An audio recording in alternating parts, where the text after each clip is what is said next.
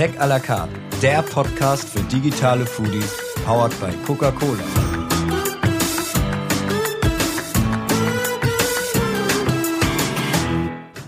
Willkommen bei der mittlerweile vierten Folge von Tech à la carte, dem Podcast für digitale Foodies, powered by Coca-Cola. Diese Folge ist eine wirkliche Herzensangelegenheit von Christian und mir. Wir haben nämlich die Gründerin der Berliner Tafel getroffen, Sabine Wert. Das ist eine unfassbar beeindruckende Frau, die sich vor Jahren das Robin Hood-Prinzip zu eigen gemacht hat. Das bedeutet, von denen, die zu viel haben, nehmen und denen zu geben, die zu wenig haben. Damit ist sie die Mutter, also die Ideengeberin von über 940 Tafeln in Deutschland, die von mehr als 60.000 ehrenamtlichen Mitarbeitern am Leben gehalten werden. Jetzt fragt ihr euch vielleicht, was hat das denn mit Tech à la carte zu tun? Aber auch hier geht es um Food im weitesten Sinne. Und es ist wichtig, sich dieses Themas auch mal etwas demütiger von einer ganz anderen Seite anzuschauen. Und ohne die entsprechende Technologie wäre diese unglaubliche logistische Meisterleistung auch nicht zu bewältigen. Aber jetzt Schluss mit der ganzen Vorrede. Darf ich vorstellen, Sabine Wert. Ich freue mich drauf.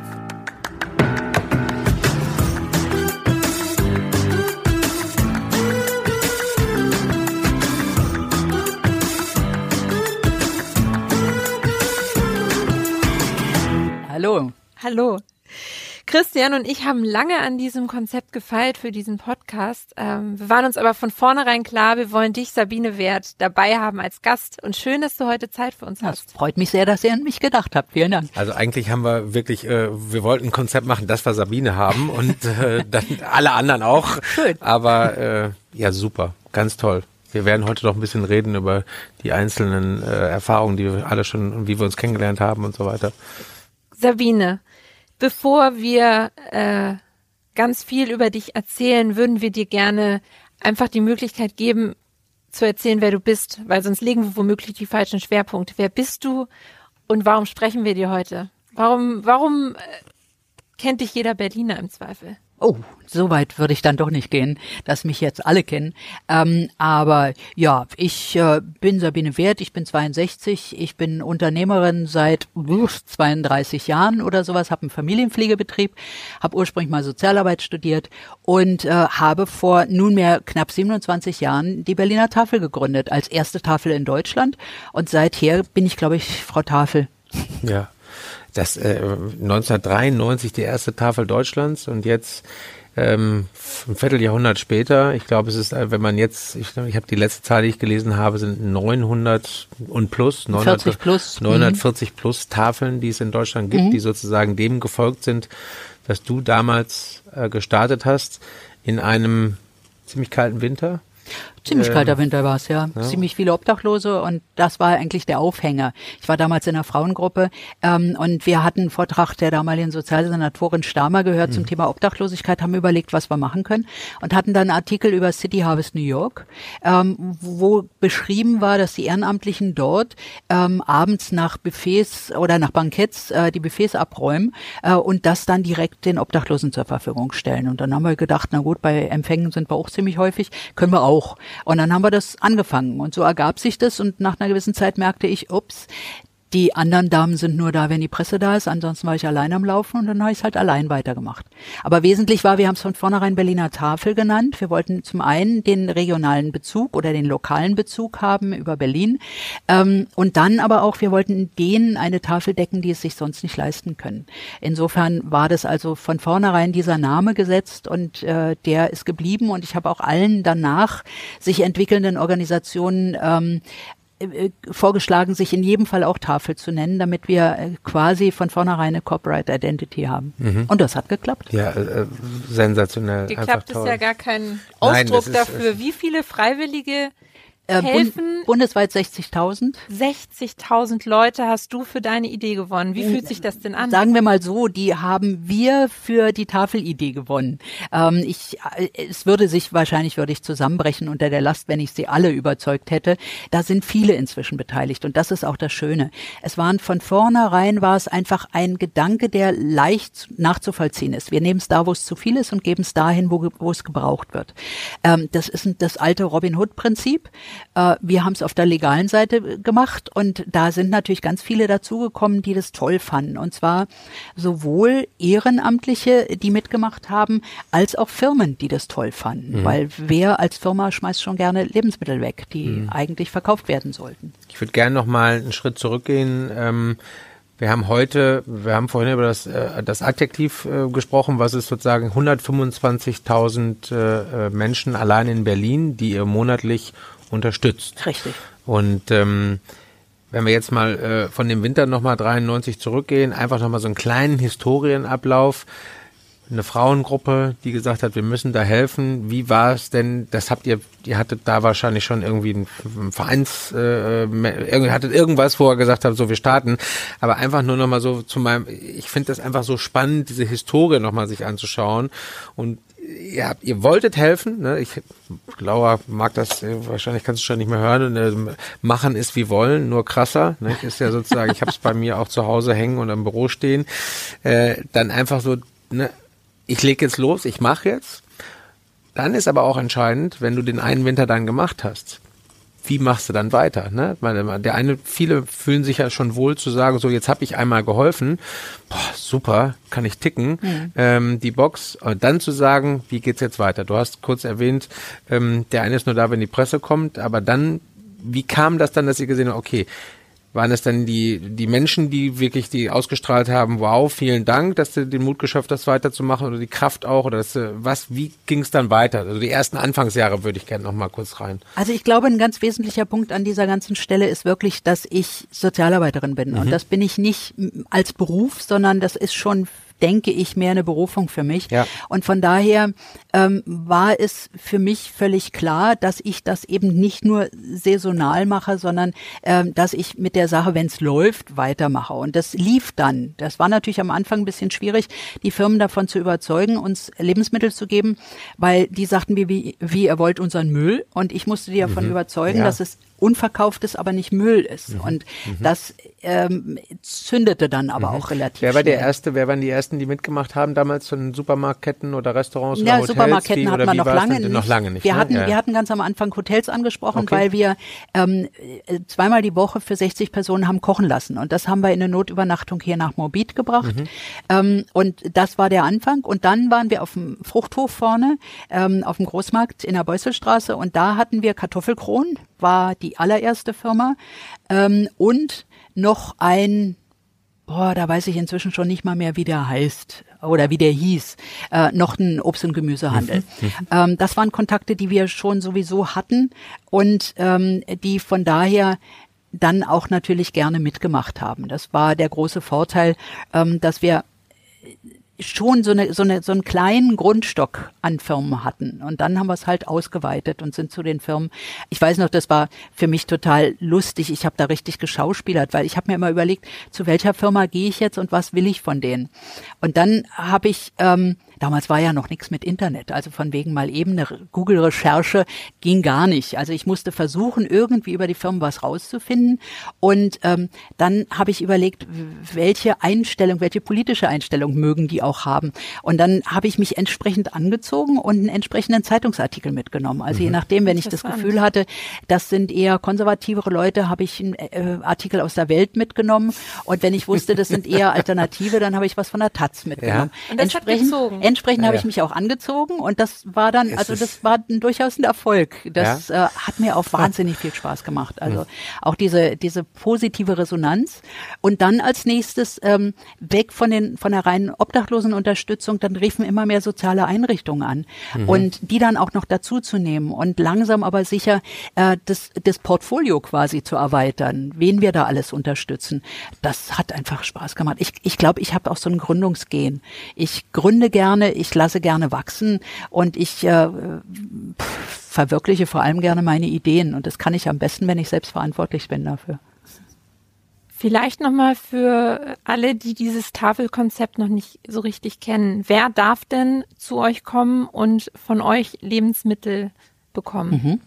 Ähm, wir das, was ich bisher beschrieben habe, war der Anfang der Mhm. Tafel. Und da haben wir nur soziale Einrichtungen unterstützt, weil Berlin einfach so ein Flächenland ist und riesig groß ist. Es hatten sich dann immer mehr Tafeln gegründet, auch in kleineren Städten, und die haben von vornherein Ausgabestellen für die Bevölkerung ähm, Angebot, also äh, ja gemacht und äh, da die Lebensmittel für die für die arme Bevölkerung angeboten. Das konnten wir in Berlin nicht, weil wir einfach nicht wussten, wenn wir es an einer zentralen Stelle in der Stadt machen und da kommen alle hingefahren, dann fahren die alle schwarz, denn wenn ich kein Geld für ein Brot habe, habe ich erst recht kein Geld für die öffentlichen Verkehrsmittel. Also haben wir gesagt, wir müssen über die ganze Stadt verteilt wer- sein und ähm, das war mir war mir klar, dass wir das nicht schaffen. Ne? Ich hatte damals gedacht, wir brauchen bestimmt 100 Ausgabestellen. Und dann habe ich mal ein Interview bei Kulturradio vom RBB gegeben und habe da gesagt, ich hätte schon mal überlegt, ob ich nicht die Kirchen anspreche. Denn die haben ein flächendeckendes System, die sind überall. Und dann könnten wir die Kirchen nutzen, um dort die Ausgaben für die Bevölkerung zu machen. Und das Interview hat dann Friederike Sittler, damals Leiterin der Redaktion Kirche und Religion vom RBB gehört, rief mich an und sagte, ich habe den Kontakt zu den Kirchen, wollen wir uns mal treffen. Und so ergab sich das und so haben wir angefangen mit Leib und Seele. Inzwischen haben wir 45 Ausgabestellen. Wir brauchen definitiv nicht viel mehr, also vielleicht noch äh, zwei, drei, vier oder so. Ähm, also die 100, da sind wir länger, längst davon weg. Und so erreichen wir die arme Bevölkerung. Sie müssen nachweisen, dass sie arm sind, sprich einen Hartz-IV-Bescheid, einen Rentenbescheid oder einen niedrigen Einkommensbescheid vorlegen. Und dann haben sie die Möglichkeit, in einer Ausgabestelle, die ganz klar definiert ist, jede Ausgabestelle hat so und so viele Postleitzahlen zugeordnet. Und nur wenn ich nachweisen kann, dass ich in diesem Postleitzahlenbereich wohne, dann kann ich dort auch Lebensmittel bekommen. Und das nur einmal in der Woche. Denn wir wollen die Menschen nur unterstützen. Wir wollen sie nicht versorgen. Für die Versorgung ist die Politik zuständig. Und wir sind nicht die Ausputzer für die Politik. Die Politik muss anständige Politik machen, dass alle Menschen in diesem Land auch anständig leben können. Ja, du hast, du hast es schon mal erwähnt in den vorangegangenen Treffen, dass du gesagt hast, so eigentlich dürfte es uns gar nicht geben. Nicht? Normalerweise sollte das etwas sein, was von Haus aus, von der Politik äh, aus passiert. Ähm, nun, äh, 1993, die eine oder andere würde sagen, das waren die, die fetten Jahre, äh, in denen das entstanden ist. Jetzt haben wir ja seitdem auch schon, äh, du wirst gleich noch mal ein bisschen was zu sagen, äh, wie sich das sozusagen entwickelt hat. Ich habe die Zahl vorhin schon kurz genannt, 125.000 Leute allein in Berlin. Ähm, und dann jetzt auch mit, mit Leib und Seele. He- Heißt es eigentlich überall, auch bei den anderen Tafeln Leib und Seele? Nee, das ist in Berlin. Leib und Äh, Seele, äh, eine mhm, Aktion der mit- Berliner Tafel, der Kirchen und mit des der RBB. Okay, genau. Und, in dem, entschuldige, wenn ich dich unterbreche, in dem Bereich Leib und Seele unterstützen wir 50.000 im 50.000. Monat. Wow. Aber wir haben 300 soziale Einrichtungen, die wir anfahren und die wir mit Lebensmitteln unterstützen. Manche Da- nur das einmal in der Woche, manche sieben, äh, ja, siebenmal in der Woche. Oder, Da ja. kommen wir gleich noch hin. Das ist natürlich eins meiner Und das sind Lieblingsthemen. nochmal sind, äh, 75.000. Ich, ich habe hier zwei große L stehen, das ist Leib und Seele und das andere ist Logistik. Und ich komme noch davor. Ja, ne, du kommst auch noch dran, natürlich, Laura. Drängelt euch nicht so. Es gibt so viel, worüber wir sprechen wollen. Einmal noch, wenn wir uns darüber äh, besinnen, was unser Podcast eigentlich für Themen hat, äh, und zwar Tech und Food. Und wir reden viel mit der Gastronomie. Die Menschen, die zu euch kommen und von euch unterstützt werden, die haben natürlich einen ganz anderen Bezug zu Lebensmitteln als Leute, die sich es gönnen können, ins Restaurant zu gehen. Was für Erfahrungen sammeln deine Kollegen, deine Mitarbeiter in dem Sinne, wenn sie auf die Leute treffen? Wie fühlt sich das an für die? Kannst du uns da einen kleinen Einblick geben? Also was wir festgestellt haben, ist, dass ganz viele Leute überhaupt nicht mehr kochen können. Ähm, sie haben es entweder gar nicht gelernt oder inzwischen schon verlernt oder es ist einfach so verführerisch, Fertigprodukte zu kaufen oder Convenience-Produkte. Ich schmeiß das alles nur irgendwie in den Ofen oder in die Fritteuse und schon habe ich mein Essen und brauche mir keine weiteren Gedanken mehr zu machen. Was als weiteres dazu kommt, ist, Fleisch ist gnadenlos zu preiswert. Ähm, das heißt, die Menschen entscheiden sich eher für das Fleisch als für das Gemüse. Und das ist natürlich auch ein, ein Gesundheitsfaktor, der dazu kommt. Und da haben wir also äh, irgendwann mal überlegt, wir müssen ein, also unsere Ehrenamtlichen haben permanent Rezepte rübergereicht und wussten aber auch, mh, das wird nicht richtig landen, weil die wissen ja gar nicht, wie sie es anwenden sollen. Und da haben wir gesagt, wir müssen ein Kochbuch machen. Und so haben wir ein Kochbuch entwickelt, Kochen mit Leib und Seele.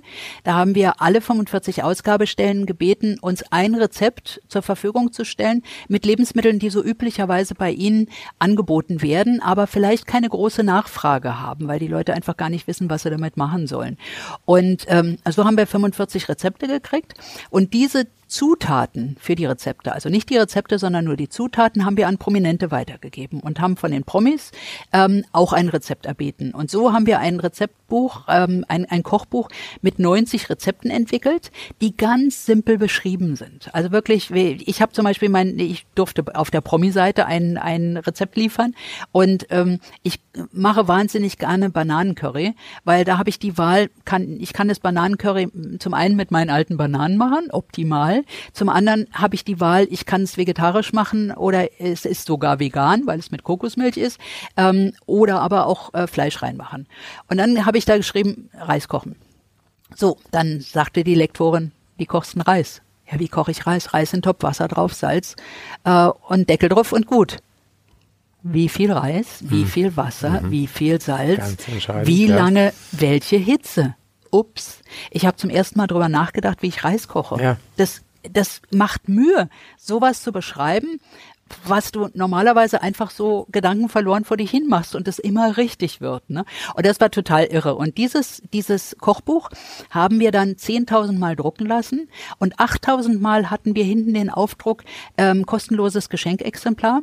Das haben wir allen registrierten Familien und unseren Ehrenamtlichen zur Verfügung gestellt, sodass das also ein kleines Dankeschön und mhm. eine Aufmerksamkeit für all die Betroffenen äh, war. Ähm, dann haben wir es noch 2.000 Mal mit dem ISBN Aufdruck hinten äh, gemacht und die haben, das haben wir in, in den Buchhandel gegeben und innerhalb von anderthalb ja, äh, Wochen war, waren die ausverkauft. Die 2000 Exemplare haben wir nochmal nachdrucken lassen und so. Und da haben wir also, ähm, da sehen wir halt auch einfach so ein Stückchen pädagogische Aufklärungsnotwendigkeit und aber auch einen Auftrag an uns, dass wir das halt dann wirklich auch umsetzen, dass wir sowas machen, dass wir die Leute nicht, dass wir den Lebensmittel anbieten, uns dann aber egal ist, was sie damit machen oder ob sie was damit machen können, können, sondern dass wir sagen, okay, wir sind auch ein Stück verantwortlich dafür, dass unsere Umgebung weiß, worum es geht. Und du erlebst es wirklich, diese grundlegenden Kochprinzipien bei von manchen Leuten gar nicht mehr gekonnt werden. Das erleben wir leider äh, ganz oft. Und was ich richtig, richtig erschreckend finde, ist, ähm, dass in Familien mit ähm, türkischem oder arabischem Hintergrund zum Teil auch nicht mehr richtig gekocht wird. Äh, in der jetzt jüngeren Generation. Da, das hat mich wirklich vom Glauben abfallen lassen, weil da hatte ich, das sah ich immer noch so als den, den Leuchtturm in unserer Gesellschaft. Das sind noch die, die wirklich kochen und wo sie noch alle zusammensitzen und essen. Auch das zerfleddert inzwischen. Und das finde ich ganz erschreckend. Also ein gesamtgesellschaftliches Es ist Problem. wirklich ein gesamtgesellschaftliches Phänomen bin ja immer so ein bisschen auch so ein bisschen für das Entertainment äh, äh, verantwortlich hier und ich, ich muss natürlich auf die Geschichte mit den Lachsbrötchen nochmal ganz kurz, weil ähm, ähm, wir haben ja auch da schon, ich habe, weißt du auch Sabine, ich habe ja Koch gelernt und da kommen wir in, in der einen oder anderen Folge kommt man da immer nochmal wieder drauf und ähm, das war allerdings noch vor der Zeit der Tafeln.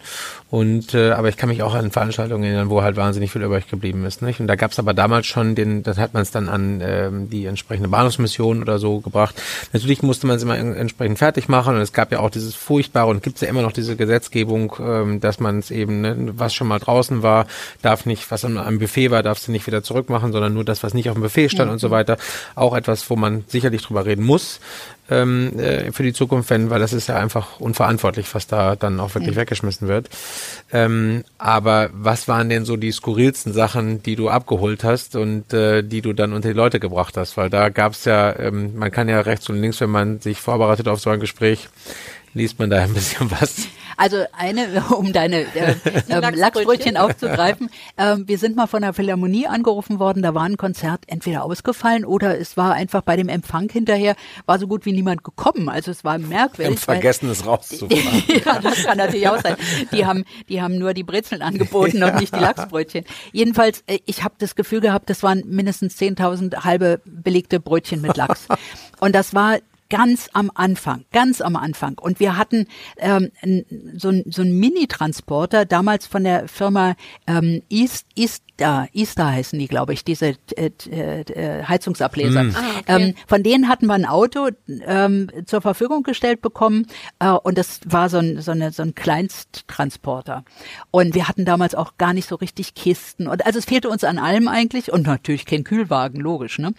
Und ich weiß noch, dass ich gebuckelt habe wie eine Geist Geisteskranke, um diese belegten Brötchen da rauszuholen. Bin dann zur Bahnhofsmission gefahren und habe das da abgeliefert ähm, und bin dann nochmal zur Philharmonie gefahren und habe dann nochmal vollgeladen. Das Problem ist ja, wenn du sowas nachts machst, ohne große Ankündigung, dann steht ja auch niemand bereit, um dir die Sachen entgegenzunehmen. Also hast ne? du das alles selber getragen? Ich, das sowieso. Die ersten anderthalb Jahre habe ich mehr oder weniger komplett alleine gemacht. Also das war klar.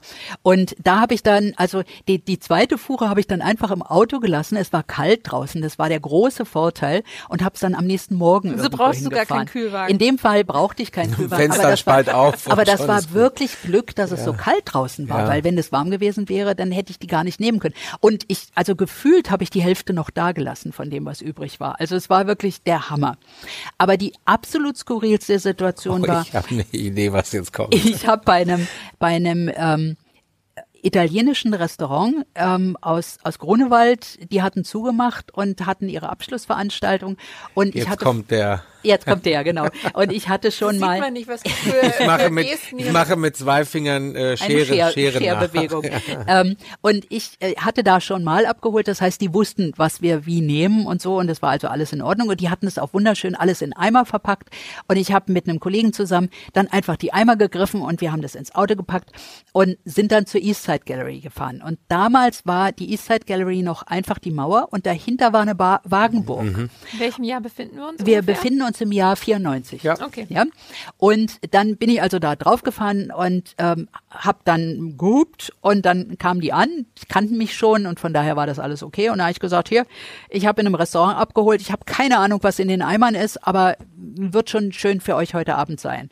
Und der eine ging dahin und machte den Eimer auf und holte den ganzen Hummer raus. Der noch Und gelebt hat? Nee, der Nee, war nee, wirklich zubereitet. Der war ja vom Buffet so, runter, ne? okay. Und er holte den Hummer raus und sagte, oh, geil, was denn das? und dann habe ich ihn also erklärt, dass es ein Hummer ist. Ich habe ihn aber nicht erklärt, wo die leckersten Sachen bei diesem Hummer sitzen. Und ich hoffe, dass irgendjemand dort Bescheid wusste, sodass die also wirklich den Leckeranteil Da von war auch diesem noch Hummer nichts gefunden mit haben. äh, äh, chefkoch.de oder sowas. Aber so gar nicht. Also wie 94 gesagt, war. Internet war da noch nicht. 94, hallo. Ich hatte noch nicht mal ein Handy. Aber wo wir gerade dann, jetzt fängst du an mit der Technologie, du hattest damals kein Handy. ähm, wenn man sich jetzt so umschaut, was du hier, wir sitzen ja bei dir hier in der, in der Schaltzentrale sozusagen, wie Berliner Großmarkt. auf. Berlin, genau. Ähm, wie kriegt man das organisiert und wie plant ihr eure Routen? Wie schafft ihr es, zur richtigen Zeit am richtigen Ort zu sein, um diesen logistischen Monsteraufwand zu bewältigen? Ich möchte ne, dazu muss man auch, um das nur so, damit man so eine ungefähre Ahnung hat, ich habe gelesen, 660 Tonnen Lebensmittel. Im Monat Im, verteilen wir. Im Monat. 660 Tonnen. Jetzt muss man sich mal überlegen, wie kriege ich das durch die Stadt über knapp 40 Ausgabestellen und natürlich 45. hier 45 Ausgabestellen und natürlich hier im Haus.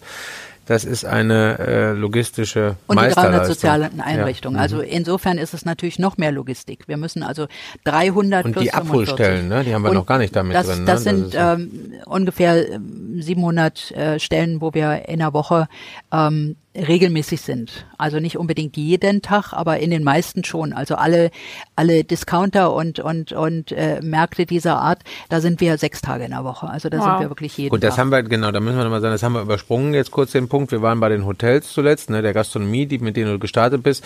Und dann kamen über die Jahre die äh, Supermärkte und Co. dazu, da kommen wir dann gleich nochmal rein. Mhm. Aber äh, wer da wie kommt, ich finde, das sollte man auch nennen, dafür sind wir auch da, dass wir da irgendwie da reingehen. Ähm, aber wir beide haben natürlich, wir haben auch als wir schon mal geredet haben und auch auf der Fahrt hierher nochmal darüber nachgedacht, wie wahnsinnig diese Meisterleistung ist, ähm, das eben an die immer, immer zum richtigen Zeitpunkt da zu sein. Und wir haben ja nicht nur die Kältetouren, von der du gerade geredet hast, also die, also die Tour jetzt, wo es kühl draußen ist, sondern wir haben auch 40 Grad im Sommer, wo du Lebensmittel abholen musst von A nach B. Die muss, das muss äh, entsprechend sortiert werden und dann wieder verteilt werden. Wie macht ihr das, Kids? Also inzwischen sind wir in der wundervollen Situation, von Mercedes unterstützt zu werden. Das heißt, wir haben nur noch Kühltransporter, wir haben nur noch Sprintergröße. Ähm, das heißt, wir können die Kühlkette unbedingt und immer einhalten. Die sind alle Kühlfahrzeuge, manche sind sogar auf Minusgrade runter äh, zu temperieren, äh, so dass wir also auch Tiefkühlkost abholen können. Äh, das ist ein wirklich großer Vorteil. Wir haben jetzt gerade einen 7,5 Tonner, der auch kühlt und tiefkühlt bestellt. Der ist noch nicht ganz da, aber der kommt jetzt demnächst auch. Ähm, und wir haben auch an dieser Stelle eine äh, tolle Kooperation mit Mercedes.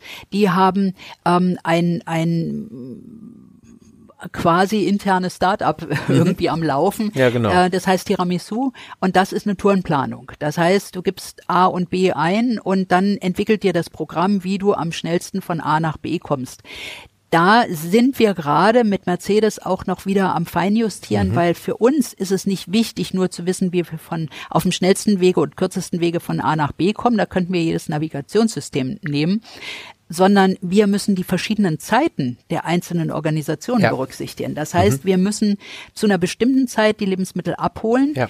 Das ist eine Tour, äh, das ist die morgendliche Tour. Mhm. Unsere Autos fahren hier raus und fahren dann die Lebensmittel abholen. Mhm. Das heißt, das muss aufeinander eingestimmt, äh, abgestimmt werden. Und zwar nicht nur von den Entfernungen und von den Richtungen hier, sondern auch von den vorgegebenen Zeiten, wann wir bei den Firmen aufschlagen. Man, genau, weil jede Rampe hat eine entsprechende Auslastung und Richtig. dann kommt der einmal die, die Lieferung rein, dann wird meinetwegen noch Leergut oder Kartonagen oder was auch immer abgeholt und ihr habt dann halt wie, wie am Flughafen ja, einen Slot. Ja, wir haben einen ja, Slot. Ja. Ne?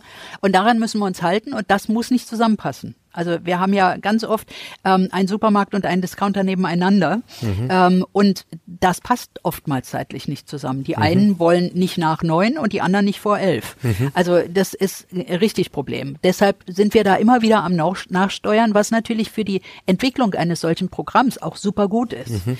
Ähm, und äh, dann ist es, wenn wir wenn wir ab frühen oder späten Mittag ausfahren an die sozialen Einrichtungen, die Lebensmittel bringen, da muss wiederum berücksichtigt werden, wann ist da überhaupt erst jemand da. Das heißt, bloß weil wir fünf Stellen in Spandau am Mittwoch anfahren, heißt es nicht, dass wir die alle zur selben Zeit erreichen können. Das heißt, da muss das Programm auch entsprechend justiert werden. Und das werden. rechnet alles aus und ihr kriegt eine Route ausgespuckt? Ja, so läuft es dem Grunde nach. Aber wie gesagt, in der Praxis müssen wir da noch nach, nachstellen. Aber es ist auf jeden Fall schon Fall, mal genau. durchaus hilfreich. Wir hatten mal früher die Situation, also wir haben ja immer unsere Logistik irgendwie selbst gestrickt.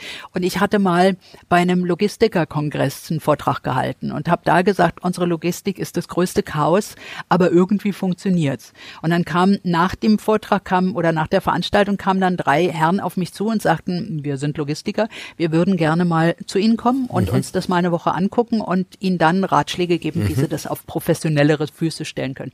Und dann waren die auch wirklich äh, tagelang bei uns und am Ende der Zeit standen die plötzlich etwas unbeholfen und grinsend vor mir und sagten, Frau Wert, wir haben keine Ahnung, wie Sie es schaffen. Ja. Aber sie schaffen es und das ist die Hauptsache. Machen sie weiter so. Ja. Also von daher fühlte ich mich dann auch ganz gut. Das war und noch vor der Zeit von künstlicher Zeit Intelligenz von, und genau, so. Genau. Ja. Also insofern, äh, wir müssen gucken, ob dieses Tiramisu-Programm für uns wirklich zu guter Letzt ähm, händelbar und sinnvoll ist. Aber wir sind auf jeden Fall immer gerne bereit, bei Startups mitzumachen. Mhm. Wir haben also auch eine, ähm, ein Kühl-Startup äh, unterstützt. Die haben äh, in unseren Autos und in unseren Kühlungen hier im Haus ähm, Sensoren angebracht, sodass also völlig klar ist, dass über den Computer zu sehen ist, ob die Temperatur zu hoch oder zu niedrig ist und wir auch über den Computer dann äh, das richtig stellen können, sodass wir also gar nicht mehr herkommen müssen, wenn wir merken, die Kühlung ist ausgefallen, sondern sondern wir können es äh, von unterwegs weltweit äh, justieren. Smart Home sozusagen. Sozusagen. Und vom, vom Ablauf her jetzt von der, wenn wir das jetzt nochmal für den Hörer beschreiben, ihr holt's ab. Das heißt, also dann ist hier, das ist ein Fahrer von euch draußen, der ist an der Rampe, holt dann da geht schon mal los, holt dann was ab mittlerweile. Also wir holen alles ab, was uns die einzelnen äh, Läden zur Verfügung stellen. Das sind im Wesentlichen Lebensmittel, das können mhm. aber auch Blumen sein oder was auch immer mhm. da so gerade mit rausgeflogen ist. Äh, ich habe gesehen, also als wir unten waren, es gibt auch einen Non-Food-Bereich unten bei euch im Lager. Das heißt, da ja. sind dann Kaffeefilter, da sind äh, Handtücher, da ist Wasch, Waschpulver und so weiter. Also das gibt's ja. auch, klar. Aber ja. eben der, der weitaus größte Teil ist Lebensmittel und da eben Frucht, Früchte Obst und, Obst Gemüse, und Gemüse. Und dann holen die das ab und dann landet aus Berlin jede Tour wieder hier. Ja. und hier wird alles ausgeladen, wird gewogen. Das ist also für uns wichtig. Mhm. Wir wissen dadurch nicht, ähm, wie viel wir in welchem Laden bekommen haben, aber wir wissen, wie viel auf der Tour bekommen haben. Also wenn das jetzt eine gemischte Tour ist, verschiedene Supermärkte und Discounter zusammen, dann haben wir nicht eine klare Vorstellung, in dem Laden haben wir das abgeholt und in dem das, sondern wir haben die, eine ganz klare ähm, Messung dafür, mhm. auf der Tour wurde das und das abgeholt. Das heißt, wir wissen dadurch auch ganz genau, wie viel wir insgesamt an Obst und Gemüse, an Brot und solchen Und was haben. ihr auch in der Zukunft dann wieder, was für Autos ihr einsetzen müsst, auf welchen Touren, damit man ungefähr weiß, wie viel holt man da und da ab. Okay. Und dann kommt das hier an und dann hatten wir, äh, wir haben uns kennengelernt dieses Jahr, als wir, als wir hatten Volunteering Day mhm. und waren dann hier. Das war, wie, das war einer von diesen 38 Grad gefühlt Tagen. ich ähm, habe Fotos gesehen gesehen, dass, ähm, äh, ja, das ist dann schon so ein Punkt, wo man dann, äh, also der eine oder andere auch an seine Grenzen kommt, weil mhm. wenn man sich vorstellt, Obst und Gemüse bei äh, den Temperaturen und hier ist es jetzt nicht so, dass es hier äh, äh ohne Ende Kühlhäuser gibt, nämlich äh, hier am, am Standort keins, ähm, äh, aber die Kühltransporter haben natürlich sozusagen. Die Kühltransporter äh, haben und wir haben Kühlzellen. Kühlzellen. Aber ja, in ja, den Kühlzellen genau. sind nur bestimmte Teams und die, die zum Corporate Volunteering zu uns kommen, ja. die müssen in die ganz genau. normale Sortierung. Ja, und, und, und dann muss es schnell gehen hier. ne? Dann geht's halt recht zackig. Ne? Dann ist halt alles sehr, sehr organisiert und dann äh, gibt's auf der einen Seite, da müssen wir auch nochmal drüber reden, die Leute, die hier sozusagen ständig sind, weil ihr lebt, also Volunteers unterstützen. Ähm, dann musst du gleich noch sagen, ob das, äh, ob man sich dann noch melden kann fürs nächste Jahr oder nicht. Ähm, und die ähm, und dann gibt's eben natürlich die Leute, die ständig hier sind und dann muss es zackig gehen, dann wird sortiert. Mhm. mhm dann ja? wird sortiert. Dann wird es in die verschiedenen Bereiche gestellt, schön äh, sortiert nach Sorten oder auch Gemischtkisten, mhm. das hängt davon ab. Ähm, und dann während das quasi, während die Sortierung stattfindet, fahren schon die Autos wieder raus, um die sozialen Einrichtungen anzufahren. Oder aber die Ausgabestellen von Leib und Seele kommen her und holen sich für die Ausgabe für den Tag Lebensmittel hier ab. Mhm. Also es ist ein ständiges Kommen und Gehen hier in dem Bereich. Und dann sortieren die, Verzeihung, dann sortieren die Ehrenamtlichen und äh, ihr habt noch die, äh, auch da wieder die Bezeichnung ein, ein Euro. Ne, das ne, ist ne, die landläufige, die ein ja, Euro Jobber, das ja. ist die landläufige Bezeichnung MAE, Mehraufwandsentschädigung ähm, ist das. Und äh, wir haben inzwischen 16 I-Leute. Mhm. Ähm, das ist die, die seit ähm, diesem Jahr irgendwann ähm, angefangene Kampagne des, des äh, der Bundesregierung ähm, gegen Langzeitarbeitslosigkeit. Mhm. Und die sind wirklich fest beschäftigt für fünf Jahre und das ist natürlich für uns. Ja, und das war super übrigens, ne, wie die uns auch aufgenommen mhm. haben. Das fand ich ganz stark. Denn mal auch da wieder ganz ehrlich, da kommt so eine Truppe von Führungskräften in sowas rein. Ich war auch am Anfang so ein bisschen ambivalent, nicht, weil man, oh Gott, jetzt ist es so, gehst da rein. Und das war einfach toll. Das muss man, dieses Kompliment muss man euch geben, wie deine gesamte Mannschaft uns da aufgenommen hat. Ähm, und wie, ja, nee, das war halt wirklich einfach toll. Und wie man dann gesagt hat, so und so. Und wir haben dann relativ schnell auch als Team so eine, so eine, so eine Kette entwickelt, einfach wie wir Hand in Hand das Ganze machen machen und wie wir aber eben auch integriert worden sind von den Menschen vor mhm. Ort, mhm. die wahrscheinlich jeden zweiten Tag so, äh, sowas haben vielleicht. Das hat aber super wow. geklappt, ja, und die waren, es war einfach wirklich, es ging Hand in Hand. Wir waren teilweise ein bisschen überrascht, weil wir dann doch Sachen gedacht haben, Mensch, äh, wenn mal was falsch in der Ecke stand, gab es auch eine klare Ansage, Gab's wo das hin, ja, da war, gab jemand, der hat gesagt, nee, nee, Freunde, hier, andere Palette, ne? Und anderer Standort. Da hat also auch, äh, äh haben die Na, Vorstandskollegen dann auch gleich mhm. einen mitgekriegt, das war super. Ähm, aber so, und dann wird's sortiert und dann kommt's in die Autos. Mhm. Ne? Da kennen unsere Leute auch zum Glück keine Scheu. Ja, super. Denen ist es völlig egal, wer da ist. Mhm. Wenn aber die mitsortieren, so. ja, es ist klasse. Weil wer damit sortiert, sortiert mit und das muss nach einem bestimmten System passieren. Und da, wenn du da nicht springst, dann kriegst du eins auf den Deckel. Und ja. das finde das ist aber das Prinzip der Tafelarbeit schon immer gewesen. Also auch ganz am Anfang, als wir äh, vorne im Fruchthof dreimal die Woche äh, die Händlerinnen und Händler abgeklappert sind, da war das jeweils jeden Montag, Mittwoch, Freitag jeweils ein festes Ehrenamtsteam. Und die haben immer dann den Montag, den Mittwoch oder den Freitag bespielt. Und diese Teams, die haben unheimlich fest zusammengehalten. Und da war es dann wirklich so, da war dann der Langzeitarbeitslose mit einem ähm, äh, Großunternehmer äh, zusammen und dann sagte ähm, der eine sortierte und der andere stand mit der Kiste da und sagt, ey, kannst du mal deinen Arsch wegnehmen? Und der andere dreht sich um und sagt, ich bin es nicht gewöhnt, dass so mit mir geredet wird. Worum geht es? Und dann haben sie sich auseinandergesetzt, haben miteinander gesprochen und dann ist der eine zur Seite gegangen und der andere durchgegangen. Mhm. Und das war Hand und, also es war immer ein Ja. Hand in Hand arbeiten. Und das äh, finde ich schön, wenn ich das jetzt höre, dass es euch auch so Es gegangen ist, dann hat sich das erhalten toll. und das freut mich Ja. sehr. Wenn es jetzt nochmal darum geht, äh, Leute aus verschiedenen Bereichen zusammenzubringen ähm, und du sagst, Unternehmen unterstützen euch, vielleicht auch nochmal die Frage, deine Einschätzung, was haben denn Unternehmen für eine Verantwortung, auch bei solchen Projekten mitzuhelfen? Was spielen die in diesem ganzen System für eine Rolle? Also ich glaube, dass wir in einer Gesellschaft alle Verantwortung tragen. Und äh, was ich so schade finde, ist, dass so viele Leute ihre ihre Verantwortung gar nicht als solche sehen und annehmen. Und deshalb bin ich glücklich über all die Firmen, die mit uns äh, zusammenarbeiten. Es ist für uns einfach wahnsinnig wichtig, dass wir diese Unterstützung haben. Ähm, ohne die würde es nicht gehen, weil ich meine, wir können uns die, das Obst und Gemüse nicht schnitzen. Das müssen wir irgendwo hergespendet kriegen. Wir können die Autos nicht einfach selber konstruieren.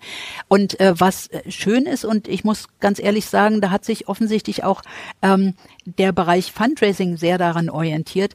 Ähm, als wir angefangen haben, ging es noch darum, Firmen anzusprechen, ob, sie, ob wir Geld kriegen könnten, um, weiß ich nicht, unsere Flyer zu drucken oder irgendwie sowas. Über diese Lebensmittelgeschichte haben wir festgestellt, wir sprechen sinnvollerweise doch am besten die Firmen auf das an, was sie haben und fragen da nach der Unterstützung. Auf die Art und Weise haben wir halt zum einen die Firmen, die mit Lebensmitteln handeln, wir haben zu an, zum anderen die, die Autoproduzierenden, ähm, wir haben äh, Computerfirmen, wir haben alle Firmen irgendwie gebündelt oder zum Beispiel bei Druckerzeugnissen. Ähm, wir haben eine Agentur, die uns kostenlos die Vorlagen macht. Wir haben eine Druckerei, die uns kostenlos die, die Druckgeschichten macht. Ähm, manchmal sagen Druckereien, na, das Papier ist so teuer. Dann finden wir eine Firma, die Papier produziert. Äh, die liefert das Papier an die Druckerei. Die Druckerei druckt es für uns und das war's. Und das ist natürlich ein unheimlicher Aufwand für das Fundraising, weil die also unheimlich aktiv sein müssen. Aber das ist genau das, was wo wo ähm, alle Firmen mitspielen können und auch gerne mitspielen. Also jeder bringt das mit, was er besonders gut Richtig. kann. Und, äh, und auch Ideen äh, immer mal wieder, nicht? Also ich habe, äh, als, als wir im Sommer hier waren, hast du von einer Idee ge- äh, erzählt und das fand ich stark, ähm, diese die Pfandnummer ähm, an den Flughäfen in Berlin. Erzähl nochmal. Weil Mhm. Da- das ist ja, manchmal sind es einfach nur diese, äh, einfach nur gesunder Menschenverstand. Ja, ja. Du siehst was und dann äh, Ja. handelt man entsprechend. Also ich hatte, ich hatte auch schon immer, immer das Gefühl, wenn ich auf dem Flughafen war und mein Fläschchen ausgetrunken hatte, hm, was passiert eigentlich mit diesem ganzen Schade drum, ne? Aber habe das nie weiter nachvollzogen. Und irgendwie war unsere damalige Fundraiserin hier, die hatte irgendwo mitgekriegt, dass in Stuttgart und noch irgendwo ähm, auf den Flughäfen die Leute die Möglichkeit haben, ihre Pfandflaschen in eine Box zu packen. Und in Stuttgart zumindest ging es dann, glaube ich, in Richtung ähm, ähm, Obdachlosenunterstützung und so. Also wir reden hier von äh, äh, vor der Security, nicht? weil, wo, Ja. weil man es ja nicht mehr durchtragen Ja. darf. Dahinter muss man wieder kaufen. Kann man kaufen äh, an Automaten und also Vending Machines und an, an sonstigen Ständen. Aber davor muss es irgendwo hinpacken. Und viele Genau. haben noch eine Flasche Wasser oder eine Flasche Richtig. Keine Coke. Chance für Und- 25 Cent Ja. sich wieder Ja, abzuholen. genau. Richtig. Und diese Fundraiserin hatte die Idee, das wäre doch eine schöne Sache Mhm. für Berlin. Und hat dann also die, diese Idee immer weiterverfolgt, weiterverfolgt. Und heute sind wir an der Stelle, dass wir sowohl in Tegel als auch in Schönefeld ähm, große Sammelboxen haben. Wir haben extra Teams, ähm, die unsere äh, ähm, Fundverantwortlichen ähm, in, äh, auf dem Flughafen Tegel und auf dem Flughafen Schönefeld. Und die wechseln also regelmäßig diese Tonnen eine volle gegen eine leere aus und äh, es ist Wahnsinn. Wir haben innerhalb der ersten zwei Jahre 500.000 Euro an Spenden, an Pfandgeldern auf die Art und. Weise gekriegt. Und ich habe inzwischen von Leuten gehört, die, wenn sie wussten, dass sie fliegen, dass sie dann noch ein paar leere Flaschen mitgenommen haben und die auch noch da reingepackt haben. Und was ich eben auch wichtig finde, wir kommen den Pfandsammlerinnen und Sammlern vor dem Flughafen nicht ins Gehege. Ähm, das wollen wir nicht, Ja. weil die, die da sammeln, die sollen auch weiter sammeln. Aber innerhalb des Bereichs dürfen die gar nicht sein. Ähm, da werden sie von der Sicherheit sowieso rausbefördert. Und insofern ist das ein schönes Zusammenspiel. Wir bekommen wirklich das, was ansonsten weggeworfen werden würde. Und ein, äh, bevor wir natürlich, äh, Laura zeigt schon, zu Feiern und Bedauern am Ende kommen werden. Das ist ja ist, äh, eine unserer Lieblingskategorien. Das ist noch mein Herzensding, da müssen wir noch mal kurz ran, weil ähm, das, äh, das habe ich, ich habe davon im Sommer erfahren Und ähm, das ist das Kimber-Projekt. Du hast es vorhin schon mal ganz kurz angerissen, als du gesagt hast, Mensch, also ich dachte, es geht in die Richtung, als du über das Kochbuch geredet hast. Ich weiß, gibt es das Kochbuch eigentlich noch? Kann man da noch kaufen? Weil Ja, ja, äh, das ja, heißt also für alle Leute, die für Geburtstage, Zehner- Weihnachten, alles, was es da so gibt und so weiter. Aber das gibt's nicht mehr im Laden, ach das so, gibt's nur noch bei nur noch, uns. Nur noch, oh ja, Ja, gut. für 10 aber Euro. Das ist einfach auf die Seite gehen. Äh, äh, Mittlerweile haben wir ja Internet und da kann man es bestellen. Sonst wird's uns auch nicht Ähm, geben. aber ich möchte noch ganz kurz äh, ein paar Sätze verlieren zu Kimmer, weil das finde ich total stark. Ähm, auch etwas, was sozusagen ja, ähm, das ist ja so ein bisschen äh, da auch wieder diese Prävention, ne? wie gehe ich ran sozusagen an etwas. Auf der einen Seite helfe ich den Leuten, die schon in diese Situation gekommen sind. Auf der anderen Seite fangt ihr jetzt ganz früh an und habt ein Projekt entwickelt, ähm, mit, äh, wo ihr an zum Schulen und Kindergärten fahrt oder beziehungsweise Kimber Express und dann gibt's noch, nee, Mobil und dann gibt's Kimber Express. Das ist ein Waggon hier, aber sag noch mal kurz, bitte, bitte, bitte noch was. Dazu, weil ich finde das so toll und Wir haben uns irgendwann mal überlegt, was, was können wir tun, damit vielleicht Tafeln irgendwann mal unten äh, äh, überflüssig werden. Und haben halt festgestellt, es fängt wirklich an der bei der Ernährungsaufklärung bei den Kindern an. Wenn die Kinder nicht wissen, wie sie was ähm, essen sollen, können, dürfen, ähm, dann ist die Gesellschaft sowieso verloren. Und so haben wir Kimber entwickelt, den äh, Doppeldeckerbus, den haben wir umgebaut. Da ist unten eine Lehrküche drin. Damit fahren wir zu Kinder- und äh, Einrichtungen, Schulen äh, und so weiter ähm, und bringen den Kids dort vor Ort bei, ähm, was ist ein Lebensmittel, wie wichtig ist ein Lebensmittel, wie bereite ich mir einen kleinen Imbiss selber zu. Da haben wir ähm, am Anfang ein Kochbuch gehabt, inzwischen haben wir einen ähm, Kochfächer, ähm, ist so ganz niedlich mit einer Schraube in der Mitte, lässt sich so auseinanderfächern. Und äh, das kriegen alle Kinder, die bei uns den Unterricht gemacht haben, kriegen so ein Ding kostenlos. Das wird äh, äh, unterstützend finanziert von der äh, BSR, von der Stadtreinigung. Und äh, auf die Art und Weise können wir damit also auch sehr schön großzügig umgehen. Und ähm, dann haben wir zusätzlich noch Kimber Express, der steht hier auf dem Großmarktgelände. Das ist ein umgebauter Waggon der Deutschen Bahn. Da haben wir auch eine Lehrküche drin und zusätzlich noch ein Labor. Ähm, und da machen wir kleine Lebensmitteltests mit den Mhm. Kindern drin. Und da laden wir also ganze Klassen ein, die kriegen dann gleich noch mit, wie ist das mit dem Großmarkt, wie funktioniert die, der Handelsweg mit dem Obst und Gemüse und so. Mhm. Ja, und, und für mich war wirklich, äh, das ist dann auch, man muss sich das dann immer wieder irgendwie auch vor Augen rufen.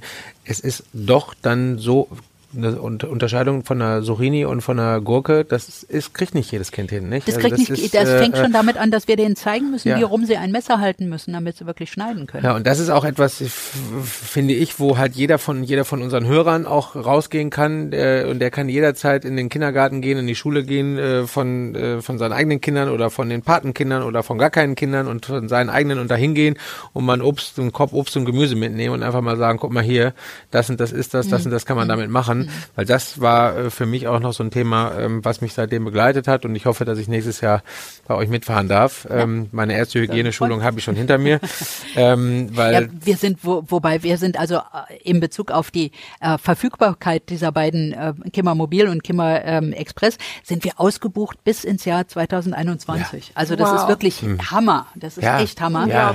Und ich hatte jetzt vor kurzem einen wundervollen Kutter, weil ich träume von Kimber Boot und hatte einen Kutter und dann haben mir aber zwei Bootsbauermeister gesagt, lassen Sie die Finger davon. Das ist so teuer, das Ding wieder herzurichten, weil der war äh, schon holzmäßig ziemlich schrottig. Jetzt warte ich immer noch auf die geniale Liebe Gelegenheit. Hörer dieses Podcasts, Unbedingt. wenn Ein einer großes- von euch was hat, ne? ein, Ein ein, Schiffchen. ein Schiffchen, was wir umbauen können, dann äh, Das äh, Ding war sogar Bescheid. fertig. Das, Ja. war, ein- das war ein Restaurant und das heißt, da war eine Küche drin, Ja. da waren die Sitzgelegenheiten. Es war eigentlich perfekt, aber leider Ja. ein bisschen rottig. Oh aber wenn da also irgendjemand so ein Schiff hat, was noch ein bisschen schöner äh, ist, gerne, gerne. Also Kimberboot stelle ich mir klasse vor. Vor allem dieser Kutter hatte zwei Masten und ich sah die Kinder da so richtig Ja. begeistert da. Na klar. Oh, ne, Aber endlich wer weiß, vielleicht spielen. wird es ja noch. Kimber Ja, jetzt durch Ich habe diese ja, ich hab ja, so wie wir äh, dich kennengelernt haben, über deine Website kriegt man dich ja, deine E-Mail.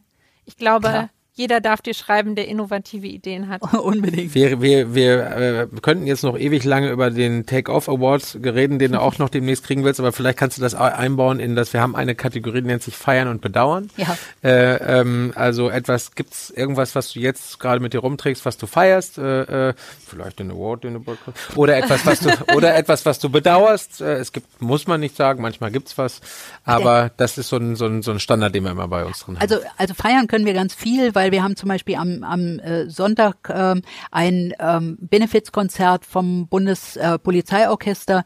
Äh, ähm, das, da freue ich mich schon riesig drauf. Das wird richtig, die sind richtig gut. Es klingt erstmal so komisch, aber die sind richtig gut.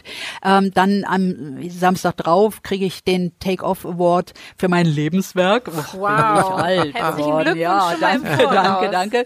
Ähm, und ja, so feiern wir. Wir haben jetzt schon die Zusage, dass wir im Restaurant Wandel wieder unsere Weihnachtsfeier fürs ganze Team machen können. Da können wir mit 50 Leuten äh, unsere Weihnachtsfeier machen, kriegen wundervolles Essen und Trinken. Also es ist gerade jetzt so in dieser Zeit passiert unheimlich viel und ich bin da immer froh, wenn das auch Aktivitäten wie bei dieser Weihnachtsfeier Sachen sind, wo, wo wir auch das Team mhm. möglichst mhm. komplett mitnehmen können. Und weil es, es steht und fällt alles mit dem Team. Dass ja. ich mal angefangen habe, ist das eine, aber ähm, es müssen die, die Leute sein, Absolut. die bereitwillig ja. jetzt auch mitmachen. Und das mhm. ist das Schöne, dass es da immer wieder gibt. Danke auch an euch, weil ihr gehört auch dazu. Danke. Ach, das ist sehr lieb, dass du das sagst. Und bedauert wird nichts momentan? Ich wüsste gerade nicht, was ich bedauern soll. Doch, das heißt doch, eigentlich schon. Ähm, wir haben einen, einen wirklich lieben, lieben, sehr zuverlässigen Kollegen ähm, gerade vor einer Woche mhm. verloren. Der ist einfach mhm. ähm, erstickt in seiner Wohnung und das ist wirklich richtig schlimm. Äh, wir haben eine andere Kollegin, bei der ein bösartiger Gehirntumor mhm. festgestellt wurde. Das sind die Dinge, die ich wirklich ja. bedauere, mhm. weil ich finde, ähm, niemand hat's verdient, aber so engagierte, wundervolle Menschen erst recht nicht. Ja. Und das finde ich schon sehr schade. Einen mhm. allerletzten Punkt vielleicht noch, ähm, weil das hast du mir mal schon auf, auf einer so schönen Art und Weise erklärt. Das würde ich gerne auch noch in diesem Podcast von dir erzählt bekommen. Woraus oder womit kannst du die Leute motivieren? Wie fühlt es sich an, wenn man gute Dinge getan hat? Was nimmt man für sich persönlich daraus mit? Ich habe keine Ahnung, was ich damals äh, dir erzählt habe, aber ich glaube, ähm, dass das Schöne, das Schöne an dieser ganzen Idee ist die simple Nachvollziehbarkeit. Wir nehmen es da, wo es zu viel ist und geben es da, wo es gebraucht wird. Das können alle total leicht verstehen. Ähm, die, die selber arm sind, wollen oftmals anderen trotzdem helfen und das ist das Schöne. Mhm. Diejenigen, denen es besser geht, die wollen für die anderen, denen es nicht so gut geht, was tun. Und das ist einfach eine total motivierende Sache auch für mich immer wieder. Also es ist ja nicht so, dass ich immer nur andere motiviere, sondern deren Motivation motiviert mich auch wieder. Und das macht einfach Spaß und das ist richtig schön. Mhm. Dann würden wir sagen, auf Wiedersehen Sabine Wert, Robin Hood von Berlin. Ja, also legal. Wir haben am Freitag, am, Fre am späten Freitag, äh, Freitagnachmittag den Podcast hier jetzt aufgenommen und das ist, ich glaube, ähm, wenn man so motiviert jetzt äh, aus der Woche rausgeht und ins Wochenende rein mit einem mit einer Person, die wirklich äh, du strahlst, das können die Hörer nicht sehen, dann machen wir, machen wir ins Foto rein. Du strahlst und bist so voller Energie, ähm, das kann nur anstecken und das hat angesteckt. Vielen Dank äh, an alle und wir hören und, und äh, sehen tun wir nicht. Nee, wir hören uns bald. Ja, wir hören uns wieder. bald und wir hoffen, dass du auch äh, dich wohlgefühlt hast bei uns. Ja, sehr. Ja. Vielen, vielen Dank an euch. Dankeschön. Tschüss. Sabine. Tschüss, tschüss, Sabine. Tschüss. Das war die unglaubliche Sabine Wert. Für mich ist sie definitiv eine Heldin. So viel Energie und Motivation. Ich hoffe, das ist genauso gut rübergekommen wie im Gespräch. Ich will hier nicht missionieren, aber ich hoffe, ihr seid genauso inspiriert wie ich. Ich bin Ende März bei einer Aktion der Tafel dabei und werde berichten. Und ihr habt ja gehört, Christian ist ja auch bald dabei. Wenn auch ihr helfen wollt, Infos zur Berliner Tafel und Kontaktmöglichkeiten findet ihr in den Shownotes und auf Instagram. Und wenn ihr nicht aus Berlin seid, dann findet ihr dort auch alle Infos, wo und wie ihr in eurer Ecke in Deutschland helfen könnt. Wir würden uns wirklich unglaublich freuen, wenn wir mit unserem Podcast motivieren könnten zu helfen. Und natürlich jetzt nochmal Werbung in eigener Sache. Natürlich freuen wir uns neben all dem, wenn ihr fleißig unseren Podcast abonniert und uns Feedback gebt, bewertet oder auf Instagram besucht. Und natürlich auch auf unseren sozialen Kanälen. Christian und ich findet ihr überall. Bis zum nächsten Mal. Wir freuen uns, wenn ihr wieder dabei seid.